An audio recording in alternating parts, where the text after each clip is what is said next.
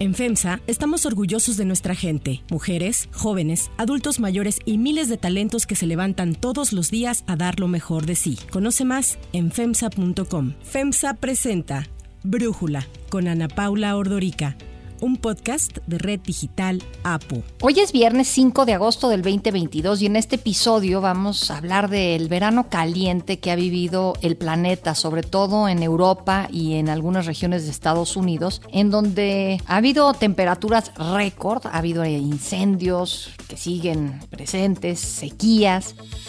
The climate emergency is making itself felt across Europe. Record breaking temperatures are fueling wildfires burning out of control across huge swathes of France, Germany, uh, France, Greece, Portugal, Spain, and Italy.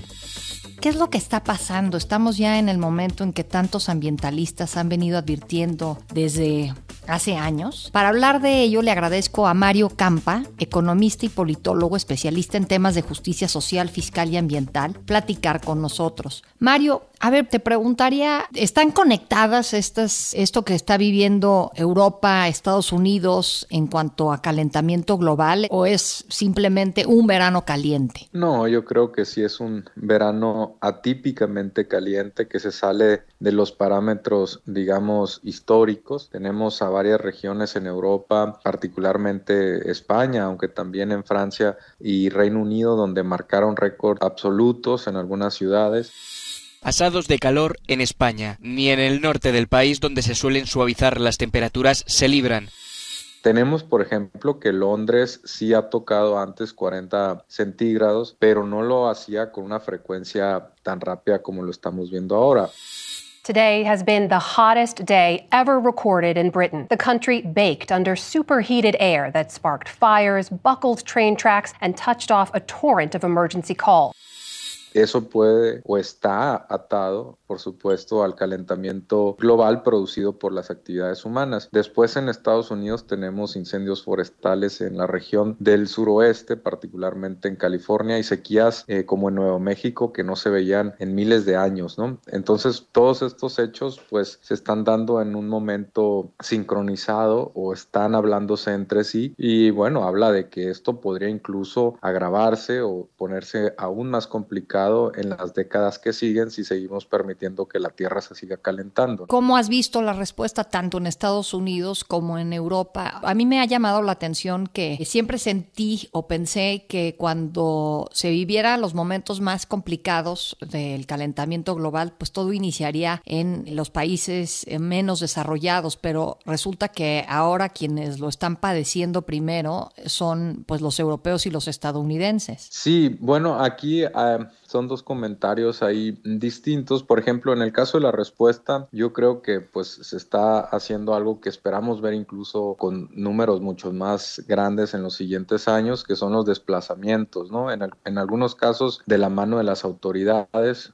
digamos, evacuaciones, eh, sobre todo cuando hay un incendio. Vimos más de 40 mil personas evacuadas tan solo en Francia. Lo mismo en California con algunos incendios que pues devastan pequeños poblados en su totalidad. Vimos incluso el Parque Nacional, un icono de California quemarse, una parcialidad de él y cosa que no se había visto por el número de hectáreas también en varios años.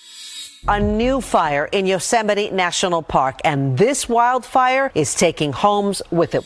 La respuesta se puede hacer eh, generalmente reactiva. Lo que se puede hacer es, en este caso, pues intentar apagar, sofocar los incendios. Pero hay otra más de largo plazo que, que implica toda una reconversión del sistema económico hacia tecnologías, pues menos contaminantes y a la vez aislantes también, porque tenemos temperaturas más altas. Las ciudades se tienen que adaptar a ello. En Londres teníamos que parte de las defunciones se dieron sobre todo en adultos mayores, porque tan solo el 3% de la ciudad tiene aires acondicionados si estas temperaturas persisten tan elevadas, pues es probable que tengamos que tener edificios pues o con más aislantes térmicos o con más aires acondicionados, ¿no? Entonces son algunas cuestiones que van a ocasionar que las ciudades y los países se tengan que adaptar. Ahora mencionabas que sí, está siendo el fenómeno cada vez más visible en los países desarrollados, particularmente en este verano. Desafortunadamente esto también se debe a que lo hemos visto como también con cierta normalidad en los países países subdesarrollados, ¿no? Por ejemplo, cuando hay una mala cosecha porque no hubo agua en cierto poblado, en cierto estado de una nación subdesarrollada, pues lo vemos como normal que la gente tenga que emigrar hacia un país donde haya más oportunidades, pero en realidad puede deberse a un fenómeno climático que ocasionó que no llegara la precipitación necesaria para regar los cultivos y que la gente se dedique a la agricultura.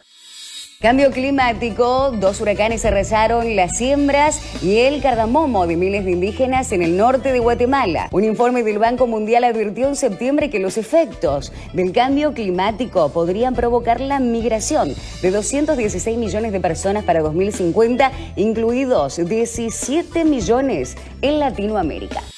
Ahora lo estamos viendo en países desarrollados, pero es algo que también hemos visto pues incluso en México, donde hemos tenido, por ejemplo, veranos más alargados, temporadas con menos precipitación, todo eso a veces cuesta trabajo evaluarlo porque tampoco hemos, digamos, una vida humana no, no tiene los suficientes elementos para evaluar dentro de esa vida, pues temporadas que eran menos calurosas o tenían más precipitación, pero si lo comparamos con el histórico antes de la época industrial o antes de los años 70, donde se empieza a acelerar el calentamiento global, pues sí estamos ante fenómenos cada vez más marcados y podríamos empezar a ver estos escenarios semi-apocalípticos en un futuro pues no muy distante, ¿no? Ya lo estamos viendo en algunas partes. Lo que está viviendo Ucrania, la guerra, me parece que va a ser todavía más complicado que, por ejemplo, los europeos puedan hacer su transición planeada hacia energías limpias. Ahora traen el problema de cómo se abastecen de gas, cómo logran mejores maneras de hacerse de petróleo o lo podríamos ver del otro lado, que esto lo aceleraría. ¿Tú qué pensarías ahí, Mario? Yo creo que hay de mezcla de los dos elementos que mencionas. Por un lado, pues sí tenemos que en el corto plazo esto lo va a complicar un poco la transición energética. Hemos visto, por ejemplo, que Alemania la agarra en una coyuntura donde venía cerrando algunas plantas de energía nuclear.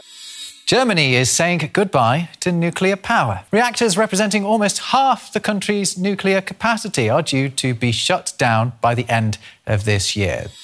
E incluso en estos momentos está considerando reactivarlas, ¿no? Ya reactivó algunas, por ejemplo, alimentadas por carbón, lo cual pues implica más emisiones. Pero por otro lado, el hecho de que en estos momentos varios de los países estén tratando de reducir por cuestiones geopolíticas, ojo, no necesariamente por calentamiento global, pero por geopolítica, para depender menos de Rusia, están también eh, reduciendo eh, su consumo, por ejemplo, de gas, que también pues tiene emisiones de carbono. Entonces estamos viendo algunos efectos encontrados y hacia adelante el hecho de que se disparen algunos de los precios de estos energéticos, del carbón, particularmente de las gasolinas, eh, del mismo gas, que se estén tan elevados los precios, pues va a volver también un poco más atractivo invertir en todo tipo de tecnologías que no sean combustibles fósiles. Por supuesto, también incluso en el plan europeo implica, porque no es únicamente generar energía limpia o renovable, sino también reducir los consumos y ser más eficiente también con los materiales que estamos empleando. Entonces, parte del programa de reducir la dependencia de gas y de combustibles fósiles en Europa en estos momentos implica también, eh, por ejemplo, elevar el termostato para utilizar o, para mantener temperaturas que donde se consuman menos combustibles y también pues una reconversión de algunos edificios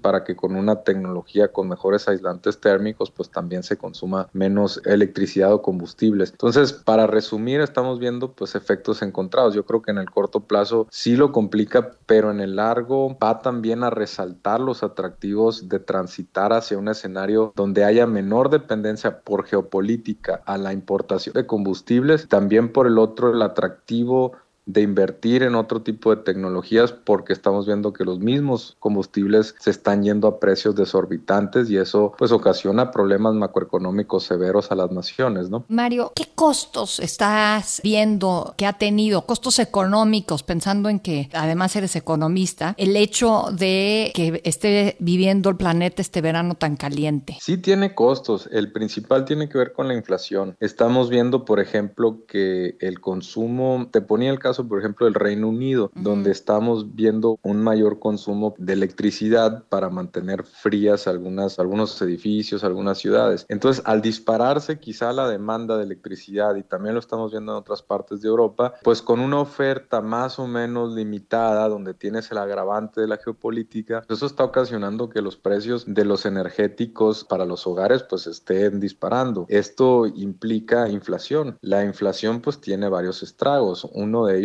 directamente al bolsillo de los hogares, sobre todo si no aumentan los salarios, pues esto deteriora automáticamente el poder adquisitivo o incluso puede mermar los ahorros de las familias. Y por otro lugar, el hecho de que haya inflación pues lleva a tasas de interés más altas. ¿Qué pasa cuando hay tasas de interés más altas? Las familias para consumir, por ejemplo, a través del crédito, pues tienen que pagar más intereses y esto puede llevar a que caigan en una situación de impago o a que eviten comprar algunos artículos y algunos hasta pueden ser indispensables. Por otro lado, también afecta un poco la inversión y aquí, ojo, si están subiendo las tasas de interés, también algunos proyectos que tienen que ver con inversión para la transición ecológica con intereses más altos, algunos de estos proyectos pues pueden dejar de ser atractivos. Entonces, todo esto es un, es un mecanismo de retroalimentación de situaciones de estrés, es decir, que, que son atípicas al funcionamiento de una economía y sí estamos viendo definitivamente en estos momentos un escenario complicado a nivel internacional donde tenemos menor crecimiento y mayor inflación y esto por supuesto a la hora de que los países tengan que estar pensando en el largo plazo inversiones para transitar hacia un escenario de menos emisiones de carbono, dada la coyuntura actual, el corto plazo, el mientras tanto se complica, ¿no? El largo plazo se va haciendo cada vez más complicado y difuso. Esos son algunos efectos que estamos viendo en estos momentos. Mario, hay escépticos de que todo este calor se deba al cambio climático y piensan que son ciclos de la Tierra y que así como hay momentos en donde se enfría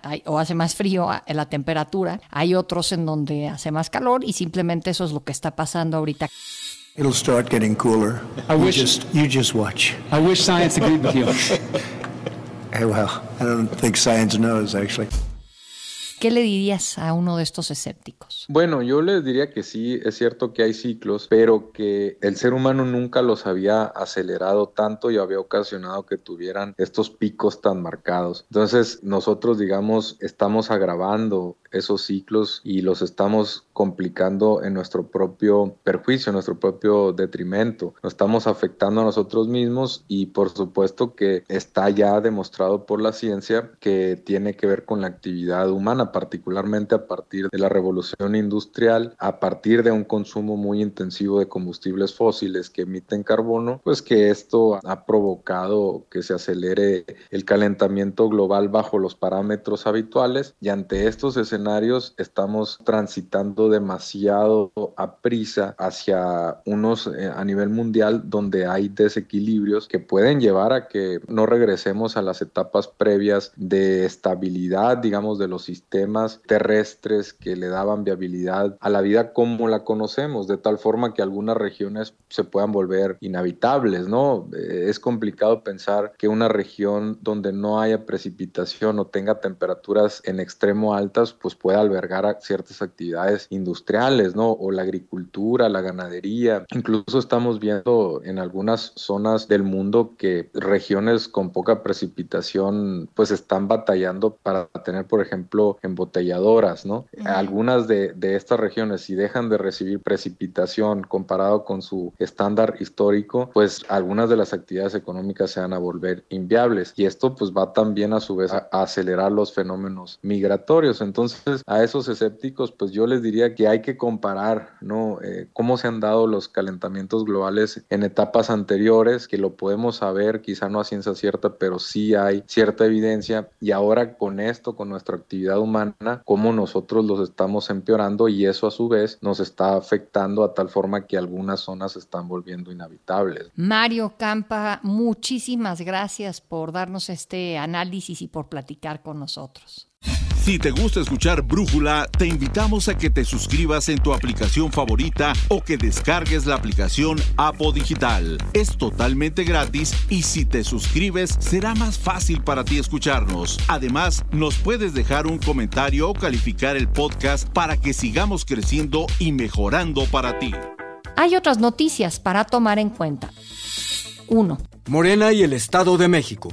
Delfina Gómez, actual titular de la Secretaría de Educación Pública, resultó ser la ganadora de la encuesta que se aplicó para definir a quien encabezará los comités de defensa de la Cuarta Transformación en el Estado de México, que es la antesala para convertirse en la abanderada a la gubernatura en 2023. En la segunda etapa del proceso, Gómez Álvarez fue medida junto al senador Higinio Martínez, el alcalde de Ecatepec, Fernando Vilchis, y el titular de la Agencia Nacional de Aduanas, Horacio Duarte. Así habló Delfina Gómez tras conocerse los resultados. Lo recibo con mucho gusto, con mucho corazón y, agradezco de verdad a todos los que tuvieron la confianza en emitir una opinión acerca de una servidora. Me comprometo y mi compromiso va a ser el dar lo mejor de mí día con día. Adelantó que en los próximos días hablará con el presidente López Obrador para informarle su decisión de encabezar los trabajos del partido en el Estado de México y con ello iniciar el proceso de entrega-recepción de la CEP.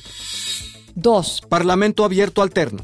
Hoy inician los foros del Parlamento Abierto Alterno sobre la reforma electoral que organiza el bloque Va por México, integrado por el PAN, PRI y PRD. El coordinador de la bancada del PRD, Luis Cházaro, dio a conocer que el calendario del Parlamento contempla cinco foros que finalizan el próximo 26 de agosto. Y vamos a abrir el debate, vamos a, a confrontar estos foros de simulación con verdaderos foros para discutir una, la reforma electoral que el país hoy requiere. No vamos a discutir bajo la lógica de narrativas como desaparezcamos al INE. Al acusar que Morena dejó fuera a actores relevantes en la discusión para incluir en su ejercicio a los paleros y matraqueros, la oposición contempla la asistencia de diversas autoridades, entre las que destaca el consejero presidente del INE, Lorenzo Córdoba. La coalición opositora refrendó que la reforma electoral que presentó el presidente López Obrador, con la que busca desaparecer al INE, no va a pasar.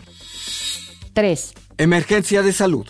Estados Unidos declaró emergencia de salud pública para reforzar la respuesta al brote de la viruela del mono que ha infectado ya a más de 6.600 estadounidenses. Con la declaratoria hecha se procederá a liberar dinero federal y otros recursos para combatir el virus. A inicios de semana el gobierno nombró a altos funcionarios de la FEMA y CDCs como coordinadores para combatir el brote. Sin embargo, la administración federal ha enfrentado críticas por la poca disponibilidad de las vacunas. La semana pasada la Organización Mundial de la Salud calificó la viruela del mono como emergencia de salud pública con casos en más de 70 países. 4. Especie exótica invasora. La Academia Nacional de Ciencias polaca anunció que el gato doméstico era una especie exótica invasora en Polonia sumándose así a una base que ya cuenta con más de 1.700 especies. El biólogo Boye Solars ha explicado las razones de la decisión entre las que mencionó el daño que los gatos causan a aves y otros animales salvajes. Un estudio de la Universidad de Ciencias Biológicas de Varsovia estimó en 2019 que los gatos domésticos matan a unos 583 millones de pequeños mamíferos y 135 millones de aves al año en Polonia, además de que es una especie ajena a Europa desde un punto de vista científico. Ante el descontento generado, el experto subrayó que los propietarios de gatos limitaran el tiempo que sus mascotas pasaban al aire libre, pues solían cazar presas, lo que tenía un impacto en otras especies. Yo soy Ana Paula Ordorica. Brújula lo produce Batseba Feitelson. En la redacción, Airam Narváez. En la coordinación y redacción, Christopher Chimal. Y en la edición, Cristian Soriano. Los esperamos el lunes con la información más importante del día. Que pasen un muy buen fin de semana. Oxo, Farmacias ISA, Cruz Verde, Oxo Gas, Coca-Cola FEMSA, Invera, Torrey y PTM son algunas de las muchas empresas que crean más de 245 mil empleos tan solo en México y generan valor como parte de FEMSA. FEMSA presentó Brújula con Ana Paula Ordorica, un podcast de Red Digital APO.